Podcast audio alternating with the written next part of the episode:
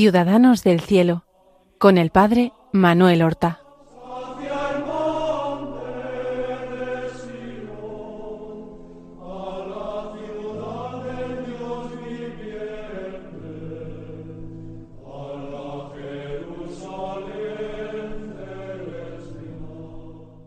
Muy buenos días, queridos oyentes. Damos comienzo a una nueva emisión del programa Ciudadanos del Cielo.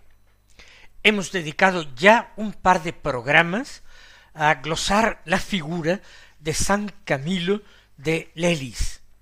Y en este tercer programa vamos a continuar allí donde lo dejábamos en el programa anterior. Camilo ha tomado la decisión de hacerse sacerdote se ha matriculado en el colegio romano, lo que actualmente es la Universidad Gregoriana, y ha realizado estudios de teología, suficientes para ordenarse. No fue un gran estudiante, recuerden que había tenido una juventud bastante disipada, donde no había dispuesto de formación intelectual alguna. Y Camilo finalmente se ha ordenado sacerdote y ha celebrado su primera misa el 10 de junio del año 1584.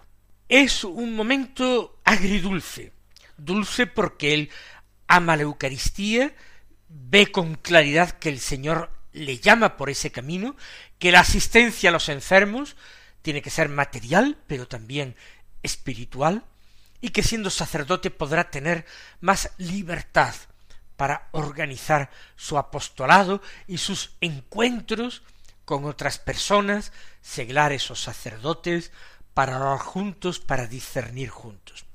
Pero es también un momento amargo, porque su director espiritual, ni más ni menos que San Felipe Neri, que no le ha recomendado en absoluto esta ordenación sacerdotal, que no ha visto clara esta vocación que quizás se ha visto influido por personas que le han comentado acerca de lo extraño de que ahora Camilo quiera ordenarse sacerdote, ya mayor, y después de haber llevado una vida tan desarreglada y con tan poca formación.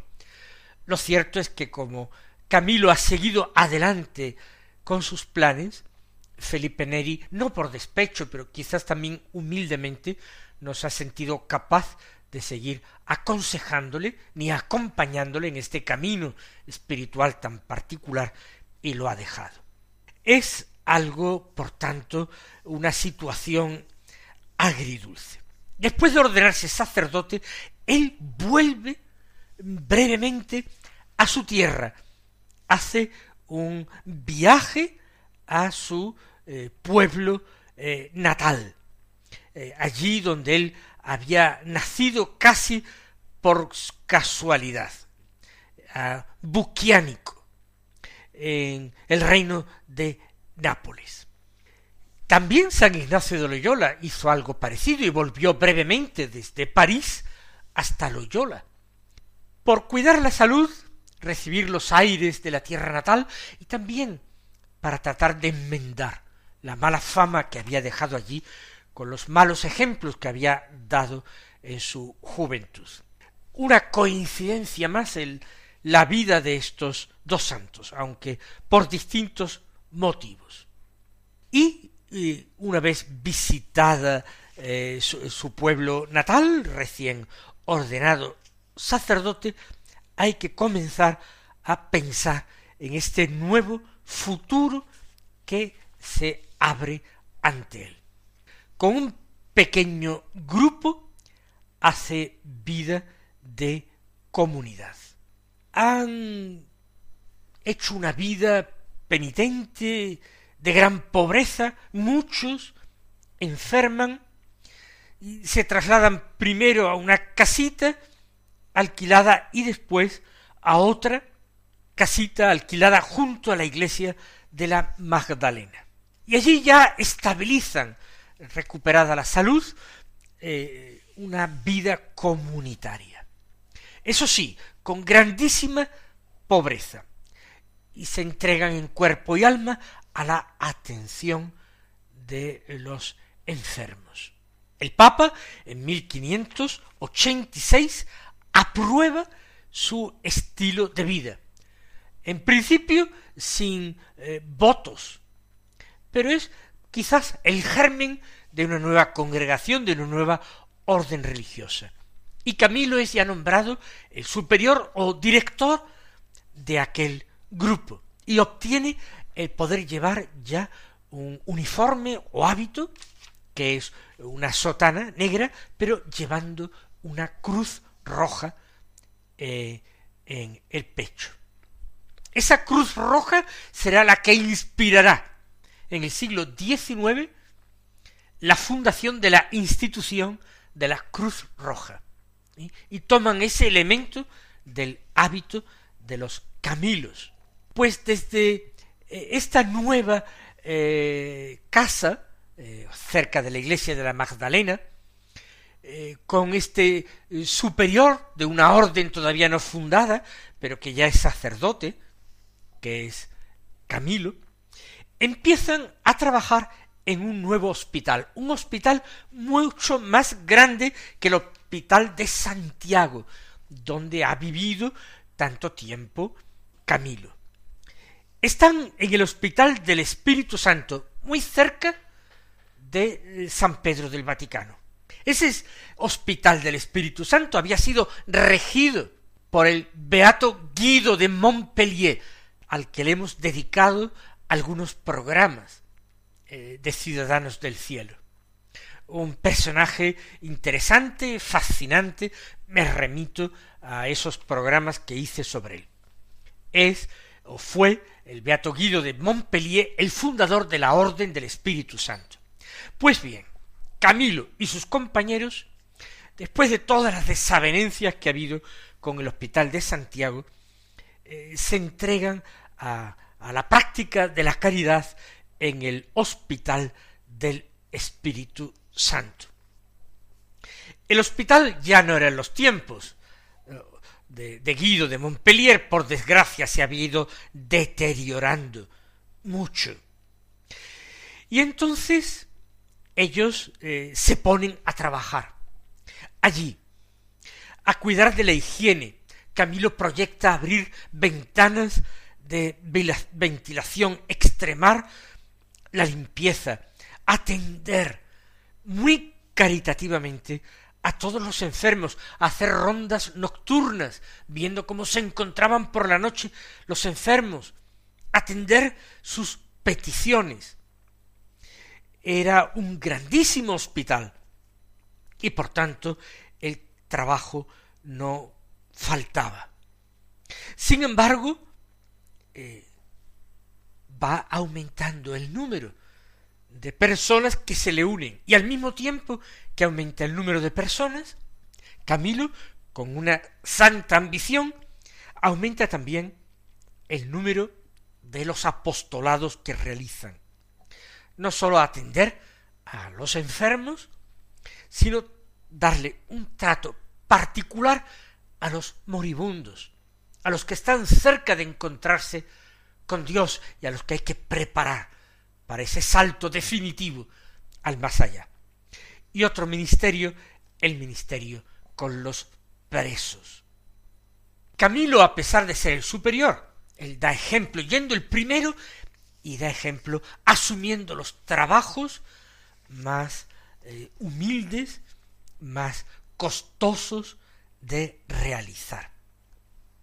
En el siglo XVI existen muchas epidemias y epidemias muy mortíferas. Y al frente de los voluntarios para trabajar con los enfermos en época de epidemias, en la cual muchas personas eh, sin caridad, sin corazón, con más miedo que fe, no quieren acercarse a los enfermos, Camilo y su grupo sí que se acercaba a los enfermos. Y sí que aceptaban eh, el riesgo de contraer la enfermedad. Más aún, el Papa les pide en una ocasión que acompañen al ejército a Hungría, no como, ni siquiera como capellanes, ni siquiera como capellanes militares, no, sino para atender a los heridos en esa campaña militar. Y con gran generosidad, Camilo y los suyos aceptan este encargo y allí que van a Hungría con sus sotanas y sus cruces rojas sobre el pecho, cruces rojas que rápidamente se hacen conocidas y todos quieren tener cerca de ellos a estos benditos hermanos Camilos. Y como llegan nuevos miembros, atraídos por este cristianismo exigente, lleno de caridad, de pobreza, de imitación de Cristo, pues se van multiplicando las comunidades. Al principio están en, en Roma, pero pronto van al reino de Nápoles, de donde procedía el mismo Camilo. Después Milán, Génova, otras ciudades de donde ellos son eh, pedidos. Y así por toda Italia. Eh, sin embargo, Camilo de Lelis tuvo la amargura de no haber podido llegar a fundar él personalmente ni en Francia ni en España, que eran sus proyectos, sus planes eh, acariciados. Pero no importa, en medio de todas esas epidemias y dificultades, la orden se cimentaba. En medio de, del horror de estas situaciones en que personas contagiadas gritaban de miedo ante la muerte, de horror ante el sufrimiento que entrañaba, Camilo pasaba entre ellos, tranquilizando. Les decía a los enfermos, Dios os salve, hijos de Dios, Dios os salve. Y un enfermo que logró salvarse comentó, todos admirábamos a este hombre, seguros de que algo divino había en él. A mí su presencia me transformaba, parecía todo abstraído en Dios, en sus gestos, en sus obras, en sus palabras. Ese hombre tan alto, recuerden ustedes que lo hemos dicho en programas anteriores, que era muy alto de estatura, con un cuello largo, la cabeza siempre eh, levantada, erguida, grandes y anchas espaldas, labios finos, pero boca grande, moreno, tenía los ojos oscuros, más bien pequeños, quizás se notaba en su expresión algo de nostalgia o de pena, quizás por la vida pasada tan mal aprovechada y medio de tantos pecados y tantos vicios, recuerden aquella ludopatía, aquel vicio por el juego de las cartas que eh, le hizo presa en él durante tantos años. A un enfermo que le elogiaba entonces así, le elogiaba y le bendecía, le dijo nada de ceremonias, hijo mío, tú eres mi dueño, eres el miembro de Cristo, y yo soy tu esclavo. Y a un novicio a un novicio suyo que mira fijamente su rostro porque le han ordenado que cambie a otra casa y quiere llevarse impreso en su memoria, en su recuerdo, el rostro de Camilo, cuando se dio cuenta éste de que le miraba con tanta atención la cara, le dijo Pero qué miras, pobrecillo, ¿tú piensas acaso que yo soy algo más que un montón de carne y un tizón del infierno? Eh, todo eso denotaba su profundísima humildad, su saberse y creerse nada. Y hubo mayores y más graves problemas en su vida, un conflicto grave en que intervinieron religiosos de otras congregaciones, e incluso obispos y cardenales que no eh, lo entendieron y que se revolvieron contra él. Y él fue acusado de ser tozudo. Él era un hombre sencillo, sin gran formación, sin gran cultura, pero tenía unas cuantas ideas clavadas en su corazón, extraídas del Evangelio, y no estaba dispuesto a renunciar a ellas. Por tanto, por el bien de la orden, él, aunque había sido elegido superior eh, de una manera vitalicia, renunció espontánea y voluntariamente a ser el superior general. Quiso renunciar incluso a que se le diese la consideración de eh, fundador. Y con muchísima humildad, de nuevo, eh, consiguió que todos esos problemas y esa persecución desatada se fuera arreglando y que la orden se fuera consolidando con las distintas aprobaciones pontificias, la aprobación de esas primeras reglas que él había escrito como una especie de eh, eh, instrucción para estos eh, siervos de los enfermos, como él siempre los quería. Fueron llegando estas aprobaciones. De esta manera, ya mucho más tranquilo y conforme en todo con la voluntad de Dios, encontrándose ya enfermo, aceptó eh, el consejo de que debía visitar todas las eh, casas que habían sido fundadas. Y él tuvo que hacer un recorrido largo y molesto. Recuerden que desde joven arrastraba una herida, una llaga en una pierna, no se la había cerrado jamás. Se le había abierto con el tiempo también, se le había producido, mejor dicho, una hernia y dos forúnculos. Y el estómago estaba muy débil y vomitaba muchas cosas que comía. La vida tan dura, tantas horas en el hospital, muchas veces también velando por la noche a los enfermos sin dormir, comiendo poco.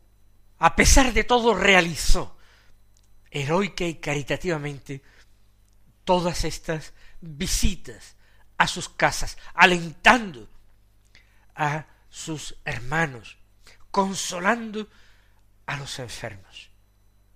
Y habiendo empeorado, pues tuvo que regresar a Roma tuvo que quedarse en esa eh, casa junto a la iglesia de la Magdalena, tan querida para él porque había, comenzado ya eh, la vida más institucionalizada de los hermanos.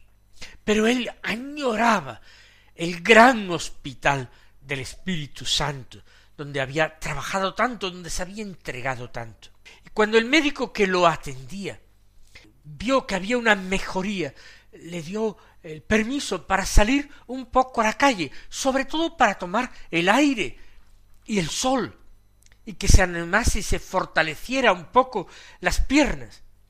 Pero apenas recibido ese permiso para levantarse, él quiso ir al hospital del Espíritu Santo, meterse en el hospital donde el aire, pues, quieras que no, a pesar de todos sus esfuerzos por la higiene, pues era un aire mucho más viciado que el que se podía respirar fuera. Y allí ir pasando por las camas de todos los enfermos. Algunos de ellos se encontraban mejor que él mismo, pero para darles ánimos y para despedirse de ellos, porque él ya sabía y sentía la muerte muy cercana. Cuando él atravesó un puente sobre el río Tíber y vio aquel gran edificio del Hospital del Espíritu Santo. Él se emocionaba ante las, hasta las lágrimas. Y, allí, eh, ya dentro del hospital, en medio de los enfermos, dicen que todos lloraban viéndole pasar con tanta caridad y al mismo tiempo con tanta debilidad. Bendecía a sus enfermos pero evidentemente no pudo pasar con ellos los últimos días, sino que lo llevaron de nuevo a la casita junto a la iglesia de la Magdalena. Y allí, eh, en el cuerpo lejos de sus enfermos, pero espiritualmente muy unido a ellos, pasó sus últimos días. Con esto llegamos al mes de julio del año mil 614. La noche del 13 al 14 de julio fue una noche muy mala. Fue una verdadera agonía dolorosa y lenta, pero sin terminar en muerte, sin morir. Y así él sobrevivió hasta el lunes 16 de julio. A las nueve y media de la noche, cuando un sacerdote recitaba una hermosa oración en que decía el humilde y alegre rostro de Jesucristo se te aparezca, entonces Camilo, tan enfermo y débil, sonrió suavemente y suavemente ya, sin agonía, que le había pasado casi dos días antes, pues expiró. Parecía ya muy debilitado y mayor, pero sólo tenía sesenta y cuatro años. Para nuestro criterio de hoy, era todavía un hombre joven, pero no, en aquel tiempo ya era un hombre ya anciano y muy decaído. La conmoción en Roma fue enorme, porque la caridad demostrada por todos aquellos religiosos de la Cruz Roja era conocida popularmente. Y hubo muchísimas visitas, pero él conservaba enemigos, y fueron al vicario, al cardenal vicario de la urbe, para dar una interpretación mala de que los eh, querían ah, más o menos que hacer sus, sus hijos espirituales, querían hacerlo ya santo, eh, sin, sin ningún proceso de canonización, y entonces se les ordenó por parte del vicario de la urbe que el entierro fuera a escondidas por la noche y además que en la lápida no se pudiera poner ni su nombre ni ninguna otra inscripción, con el deseo de que fuera olvidado. Sin embargo, el pueblo no lo olvidó, no lo olvidó, la fama de santidad se mantuvo intacta Paulo V al final aceptó que lo enterraran normalmente, que se pusiera una lápida y posteriormente en el año 1617 el general que había entonces el, la orden pidió, la orden de los ministros de los enfermos, pidió formalmente que se iniciaran los procesos de eh, beatificación. Finalmente, él fue canonizado en el año 1746 por el Papa Benedicto XIV. Mis queridos hermanos, que imitemos los ejemplos de caridad y humildad de este gran santo. Recibid la bendición del Señor y hasta la próxima semana.